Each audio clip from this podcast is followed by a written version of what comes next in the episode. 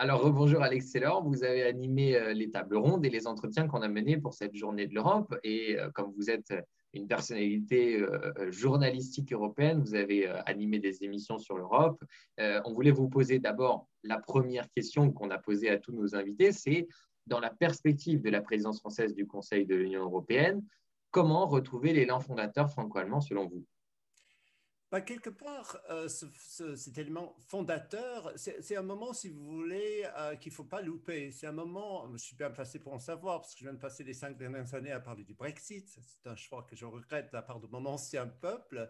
Mais je crois que vraiment, maintenant que les Britanniques ne font plus partie de ce projet, euh, il faut que l'Europe se ressaisisse et, retrouve une confiance en elle. Et je pense que paradoxalement, l'autre élément qui peut jouer beaucoup là-dedans, c'est cette histoire de vaccin. Euh, parmi ces, tables rondes, on en a parlé parce que c'est vraiment l'actualité du moment, où tout d'un coup, même moi, Européen, mais convaincu à fond la caisse, il y a quelques semaines, j'ai commencé à me dire, mais comment est-ce qu'on peut défendre l'Europe quand on voit tout ça? Et euh, je crois que c'est vraiment l'histoire de, de, euh, de, lièvre et de, la tortue, parce qu'on voit que la politique européenne, à long terme, peut-être même à moyen terme, va être payante. C'est-à-dire que l'Europe ne s'est pas réfugiée dans le, vaccino-nationalisme comme certains autres pays, suivez mon regard, l'ont fait.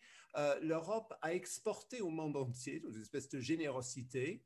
Euh, L'Europe arrive à, se protéger petit à petit, même s'il y a eu quelques retards au démarrage. Mais je crois que l'Europe a, appris ses leçons euh, et je crois que sans le, le, ballast que représentaient mes ex-compatriotes, le projet européen a là vraiment des chances euh, de se retrouver dans l'urgence, dans la crise euh, qu'était cette pandémie. Et je crois que, bah, en tout cas, c'est un moment qu'il faut saisir. Je crois que les Européens ont compris, ils sont maintenant seuls contre ces grands blocs euh, dans, le monde qui se sont illustrés par leur nationalisme, comme les États-Unis et aussi la Grande-Bretagne. Donc, c'est le moment à tout jamais pour l'Europe de saisir sa chance. Et alors, on voulait vous faire remonter deux questions qui nous sont parvenues? La première est posée par Léon. Alors, Monsieur Taylor, on reproche souvent à, l'Europe de, ne pas être suffisamment euh, démocratique. Comment, qu'en pensez-vous et comment souhaiteriez-vous qu'elle évolue? L'Europe est démocratique. L'Europe est aussi démocratique que euh, que nos différents pays. Euh, je veux dire, on élit quand même un Parlement européen. Et ce qui est toujours paradoxal, ce sont les gens qui refusent de céder le moindre pouvoir à l'Europe, qui tout d'un coup se plaignent et disent d'abord votre Europe n'est pas très démocratique. Je crois encore que cette, cette histoire de, de, de, vaccin a, a, été une leçon. Parce qu'on a bien vu que face aux États-Unis, face euh, aux autres blocs, et face à cette pandémie, si chacun dans son coin, 27 pays, on s'était bousculé pour avoir un peu plus de vaccins que les autres, et si chacun avait déterminé sa propre politique sanitaire, bah, ça aurait été très difficile. Et le fait que l'Europe euh, s'est mise ensemble pour négocier, c'était plus lent, c'est sûr. 27 pays euh, ensemble. C'est sûr que ce n'était pas aussi facile que pour la Grande-Bretagne qui tout d'un coup a dit on n'exporte rien du tout, on rafle tous les vaccins pour nous et puis on vaccine plus vite. Mais euh, je crois que c'était euh, c'est un exemple de ce qu'on peut faire à moyen terme si l'Europe commence à travailler ensemble. Il faut aussi beaucoup plus de, il faut un peu plus de cœur et de culture européenne. Si moi je suis un Européen convaincu, c'est parce que je dois énormément de choses à l'Europe. ma vie a changé. Moi, j'ai grandi en, en, dans les années 60. Je me rappelle quand j'ai regardé le concours Vision de la chanson pour la première fois, je me suis dit, waouh, il y a un monde différent où on parle des langues étrangères, des langues différentes, des cultures différentes. Je me rappelle quand je suis arrivé en, France, j'avais 10 ans, j'ai mangé mon premier croissant. C'était une ouverture pour moi. J'ai bénéficié toute ma vie de cette liberté extraordinaire qui est de, la, libre circulation des personnes, de pouvoir venir s'installer, travailler euh, dans, dans, un pays, dans des pays. J'ai vécu à Berlin, à Paris, euh, qui ne sont pas les miens. Euh, je crois qu'on ne vante pas assez le côté cœur de l'Europe. On, on, toujours comme étant quelque chose d'institutionnel, de, boring.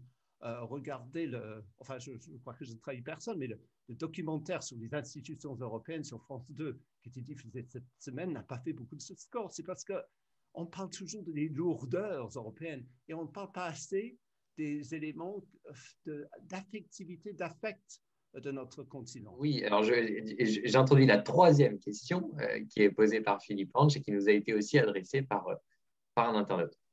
Alors, j'ai une question, Alex Taylor, qui rejoint votre réponse précédente, qui rejoint également le, propos de François Hollande, qui appelait à ce qu'on ait une jeunesse qui soit plus en, mobilité, en connaissance de, ses voisins européens. Et nous est posé par euh, Sybille, euh, qui, vous demande, euh, puisque vous avez animé beaucoup d'émissions destinées et consacrées à l'Europe, pourquoi aujourd'hui on ne retrouve pas autant d'émissions? Il y en a certes sur Arte par exemple, Carambolage qui fait euh, le lien entre l'interculturalité, les, les petites anecdotes françaises et allemandes, mais on n'a pas ça au niveau européen.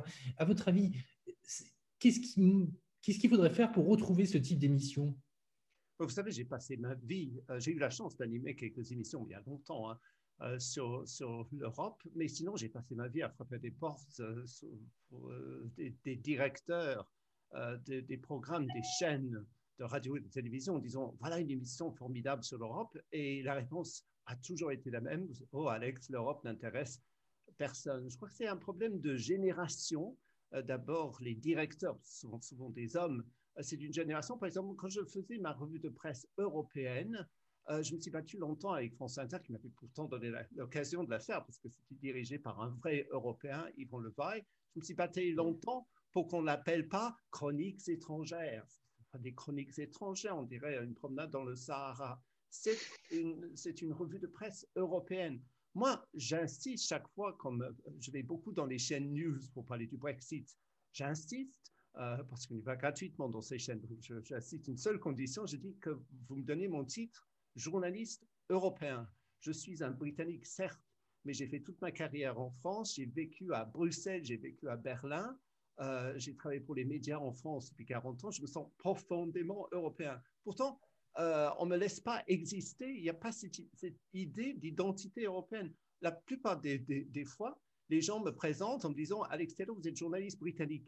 Parce qu'on cantonne les gens uniquement dans leur identité. C'est le seul pays pour lequel je n'ai jamais travaillé pour un seul magazine, journal ou télé. Et pourtant, euh, je suis né en Grande-Bretagne, donc je suis journaliste britannique l'identité européenne est quelque chose qu'il faut imposer. Il faut donner, si seulement il y avait un passeport européen, je ferais la queue pour l'avoir. Si seulement il y avait des billets de banque dans lesquels on, pourrait avoir un peu de fierté plutôt. Qu'est-ce qu'ils ont mis sur les billets de banque de l'euro? Ils ont mis des, des ponts anonymes justement pour choquer personne.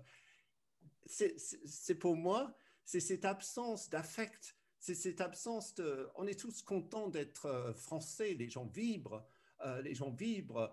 Euh, pour leur hymne national. On ne nous donne pas les moyens, on nous interdit de nous associer. Pourtant, la jeune